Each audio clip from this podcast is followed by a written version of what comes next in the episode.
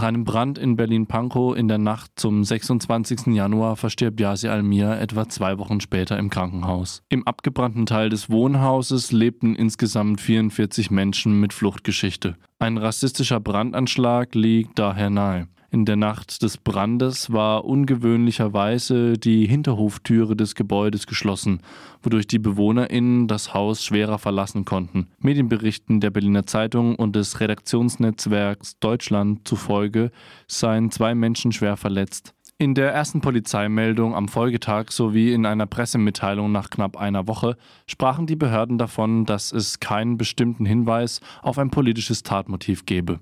Dieses Beispiel zeigt auf tragische Weise, wie PressevertreterInnen mit Polizeimeldungen arbeiten und was diese so unzuverlässig machen. Peter Ulrich, Soziologe und Kulturwissenschaftler, beschäftigt sich mit Themen rund um Polizei und Öffentlichkeitsarbeit der unterschiedlichen Polizeibehörden in Deutschland. Er erläutert, wie die Polizei möglicherweise eine Straftat als eine politische Tat einstuft. Das ist eine total schwierige Frage schon mal, weil die Polizei sich äh, in der Regel relativ bedeckt darüber hält, äh, wie intern klassifiziert wird. Also es gibt beispielsweise ein Klassifikationssystem äh, für polizeiliche Delikte, das kursiert zwar, man kann das auch bekommen, aber offiziell äh, also ist es eine Verschlusssache. Das heißt, äh, im Grunde liegt es daran, welcher Sach, also ein Sachbearbeiter bekommt irgendwie einen Vorgang vorgelegt, das ist eine Anzeige oder es kam zu einem Vorfall und dann äh, entscheidet derjenige äh, im Grunde genommen nach den internen äh, Maßgaben, äh, ob es sich jetzt um ein Delikt handelt, wo der Verdacht auf politisch motivierte Kriminalität besteht. Das würde dann quasi zum LKA weitergegeben. Ähm, oder äh, der Verdacht wird halt äh, nicht formuliert, dann ähm, wird das quasi äh, von der allgemeinen Kriminalpolizei oder wer auch immer da jeweils zuständig ist, äh, behandelt. Aber äh, es gibt wirklich wenig öffentlich, öffentliches bekanntes Wissen darüber, was die Kriterien für so eine Zuordnung sind. Man weiß allerdings aus der Praxis, dass das bei einzelnen Polizeibehörden auch sehr unterschiedlich ist. Also wie sehr sind die äh, Beamtinnen und Beamten gebildet im Hinblick auf bestimmte äh, politische Delikte? Was sind auch ihre mehr oder weniger persönlichen oder äh, in Bezug auf die Einheit, sagen wir, die gruppenkulturellen, politischen und gesellschaftlichen Orientierungen? Also da kommen eine ganze Menge von Faktoren zusammen, die jeweils wie so eine Selektions Filter äh, fungieren. Denn wenn es nicht ein ganz klares, ganz klaren Hinweis gibt, wie zum Beispiel ein Bekennerschreiben oder sowas, dann kommen diese ganzen weicheren Faktoren rein in die Entscheidung, gehen wir davon aus oder halten wir es für sehr plausibel, dass es einen politischen Hintergrund gibt, was ja bei dem äh, Ort des Brandes äh, ganz selbstverständlich ist. Äh, oder sagt man ja, das, äh, es gibt kein, kein Bekennerschreiben und sowas, dann ähm, behandeln wir das erstmal wie einen ganz normalen Brand, der äh, auch einfach so passiert sein kann, Kabelbrand oder sonst was. Also es sind viel, viele Faktoren, die quasi eingehen. Man kann es nicht ganz genau sagen, äh, was dann am Ende äh, aus dieser Blackbox quasi rauskommt für eine Entscheidung. Hinter der Entscheidung, eine Pressemitteilung zu veröffentlichen, steht ein gewisses Milieu die sogenannte Cop Culture, also die Kultur innerhalb der Polizeikader, gerät durch Skandale in rechten Chatgruppen, Fällen von Gewalt gegen Demonstrierende und Verbindungen zu rechtsextremen Gruppierungen vermehrt in die Kritik. Wie sensibel ist die deutsche Polizei in der Arbeit gegen Diskriminierung? Man bekommt dann quasi eine jeweilige polizeiliche Version der Geschichte. Das muss gar nicht, also diese polizeiliche Version äh, der Vorfälle muss gar nicht immer irgendwie was, was Bösartiges sein, wie in dem Fall, von dem ich jetzt gesagt hatte, wenn es vielleicht irgendwie äh, rechte Beamte gibt, die solche Sachen vielleicht explizit unterstützen, sondern es kann auch häufig sein, dass man einfach Fehler begangen hat, dass man irgendwie nicht richtig reagiert hat und man versucht mit aller Macht äh, die gesellschaftliche Kritik von sich fernzuhalten. Unter anderem, weil die Polizei dem Rechtsstaatsgebot unterliegt. Das heißt, ihr dürfen faktisch keine Fehler unterlaufen. Alles, äh, was, äh, was Polizei falsch macht, ist eigentlich dann quasi auch äh, mehr oder weniger justiziabel, mindestens disziplinarrechtlich. Das ist eine, äh, einer der Gründe, der auch verhindert, dass es polizeiintern äh, viel Reflexion gibt, dass es äh, polizeiintern eine tatsächliche Fehlerkultur gibt, die es erlaubt, Fehler zuzugestehen, weil Fehler äh, quasi in der Struktur der Polizei nicht vorgesehen sind. Es darf sie quasi nicht geben. Das sind so ein paar Aspekte, die da noch mit reinspielen bestimmte menschenfeindliche Einstellungen hegen und deshalb quasi auch äh, mauern. Aber es gibt noch ganz andere Faktoren, die man auch mit bedenken muss. Also beispielsweise ist ein Aspekt die Frage der Erfolgskontrolle bei der Polizei. Also äh, welche Einstufungen, also bestimmte Maßnahmen ziehen bestimmte Folgen nach sich. Was mit welchen Delikten, mit welcher Fokussierung auf welche Bereiche kann man schneller mehr Erfolg generieren. Äh, also Erfolgszahlen quasi, ähm, das spielt noch eine Rolle. Und äh, im letzten äh, Moment, das äh, kommt dann auch noch rein, wenn Polizei Kritik erfährt, dann ist sie eine Institution, die sehr wenig in der Lage ist, die aufzunehmen und damit umzugehen. Das heißt, es gibt eine fest etablierte äh, Kultur des Schweigens, könnte man es nennen, die verschiedenste Elemente hat. Das müsste man, könnte man im Einzelnen nochmal sich alles anschauen, äh, verschiedenste Ursachen auch hat, die aber jedenfalls immer dazu führt, dass Polizei äh, sich als sehr kritikresistent erweist.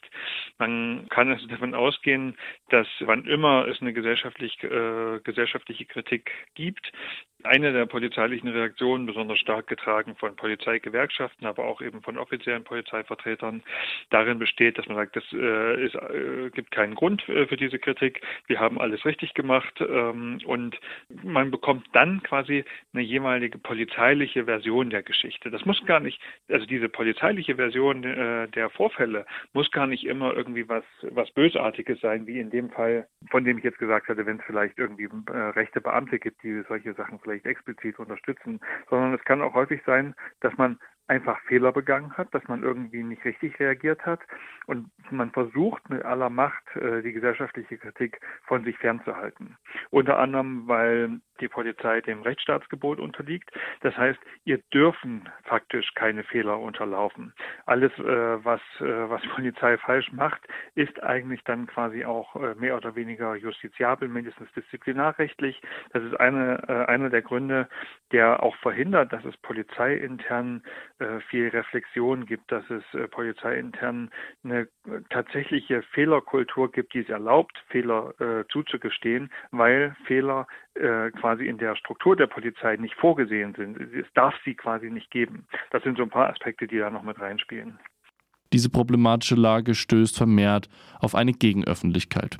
Die Polizei rückt durch Kritik auch als aktive Gewaltpartei bei Protesten in den Fokus. Polizeigewalt findet als Thema statt und wird diskutiert. Journalistinnen vom Deutschen Journalistinnenverband sind dazu aufgefordert, nicht der vermeintlichen Neutralität einer Polizeimeldung oder Aussage zu vertrauen. Also man kann ja in den letzten Jahren sehen, äh, dass es einerseits äh, eine Vielzahl von Skandalen gab, die äh, ganz offensichtlich gemacht haben, dass es bei der Polizei ein Problem gibt, was, äh, was sich in den sozialen Medien unter dem Schlagwort Polizeiproblem auch verhandelt wird. Also es gibt inzwischen genug Forschung und genug anekdotische Evidenz darüber, dass es ähm, politisch rechte Subkulturen innerhalb der Polizei gibt. Es gibt, es ist seit langem bekannt, dass es immer wieder äh, systematisch zu ähm, Fällen illegaler Polizeigewalt kommt äh, und dass es regulär keine Aufklärung findet. Es ist ähm, seit langem bekannt, dass polizeiliche Öffentlichkeitsarbeit eine sehr äh, partikulare ist, äh, eine sehr parteiische, weil Polizei häufig in Konfliktsituationen agiert. Aber was damit einhergeht, ist, dass sie, wenn sie in einem Konflikt ist, sie auch zur Konfliktpartei wird. Sie ist anders als das äh, sie selber sich häufig als Polizei selber sich häufig darstellen, eben nicht neutral, irgendein ein, ein, äh, Dritter ohne eigene Interessen, ganz und gar nicht. Es sind immer angespannte, also nicht immer, aber sehr häufig angespannte, schwierige Situationen, beispielsweise auf Demonstrationen äh, oder bei politisch brisanten äh, Vorfällen. Und da hat äh, die Polizei als Konfliktakteur sehr häufig die Tendenz, sich selbst als neutral darzustellen und äh, die eigene Version der Geschichte für ähm, ja quasi äh, als als allgemein verbindlich äh, zu verkaufen. Und sie hat damit auch relativ viel Erfolg. Das heißt, äh, polizeiliche Meldungen und äh, Zustandsbeschreibungen haben eine, finden eine hohe mediale Resonanz. Die Polizei genießt Also es ist eine der wenigen Institutionen, die heutzutage noch ein hohes gesellschaftliches Vertrauen genießt. Ähm, aber wir wissen, dass das in vielen Fällen nicht gerechtfertigt ist. Und gleich, also auf der, wenn wir sagen, das ist die Problemseite, gleichzeitig äh, haben wir ja gesehen, dass äh, die Skandale der letzten Jahre dazu geführt haben, dass eben äh, einiges sich doch ändern musste. Also es sind Polizeibeauftragte eingeführt worden. Ähm, also das ist keinesfalls etwas, womit man jetzt zufrieden sein kann, weil die häufig sehr verwässerte Gegen also Aufgabenbeschreibungen haben. Ähm, aber es sind Studien initiiert worden, es sind, äh, es haben sich auch Netzwerke innerhalb und um die Polizei herum gebildet, die sich für Demokratisierung von Polizei einsetzen und so weiter. Das ähm, hat endlich vor einigen Jahren die Deutsche Journalistinnen und Journalistenunion äh, ihre Mitglieder dazu aufgefordert, Polizeimeldungen nicht mehr einfach ungeprüft, unkritisch zu übernehmen, sondern wie alle anderen äh, Informationen einer Quellenkritik zu unterziehen. Also man sieht auf jeden Fall, ähm, das ist insbesondere ausgelöst worden durch die äh, rassistischen Morde ähm, in den USA äh, durch Polizistinnen, ähm, dass die Polizei nicht mehr so einfach sich auf diese Position zurückziehen kann, dass sie öffentlich unter Druck steht und dass, äh, dass sich da einiges tun muss. Aber die Beharrungskräfte sind natürlich sehr stark. Das heißt, die politische Steuerungsfähigkeit äh, von Polizeiorganisationen ist stark begrenzt und insbesondere der politische Wille, das hat man ja beim letzten großen deutschen Skandal gesehen äh, in Hamburg, nachdem es so äh, zum, während der G20-Proteste 2017 äh, zu so massiven polizeilichen Rechtsverstößen gekommen ist und trotzdem äh, die Politik ähm, fast äh, also die von von rechts bis zur äh, Mitte und Mitte links sich sehr äh, stark darin geübt hat, äh, die Polizei zu verteidigen. Da sieht man trotzdem, also wie schwer es ist, trotz aller Kritik und trotz der Tatsache, dass die Polizei dem sich nicht einfach mehr in, so komplett entziehen kann, dass es trotzdem schwer ist, da zu grundsätzlichen äh, Wandlungsprozessen zu kommen. Die systematischen Probleme innerhalb der Polizei sind bekannt und belegt. Von Seiten der politischen Entscheidungstragenden werden keine Lösungen angeboten, die das Problem in seiner Systematik und Ganzheit erfassen. Kritik ja, Veränderung nein.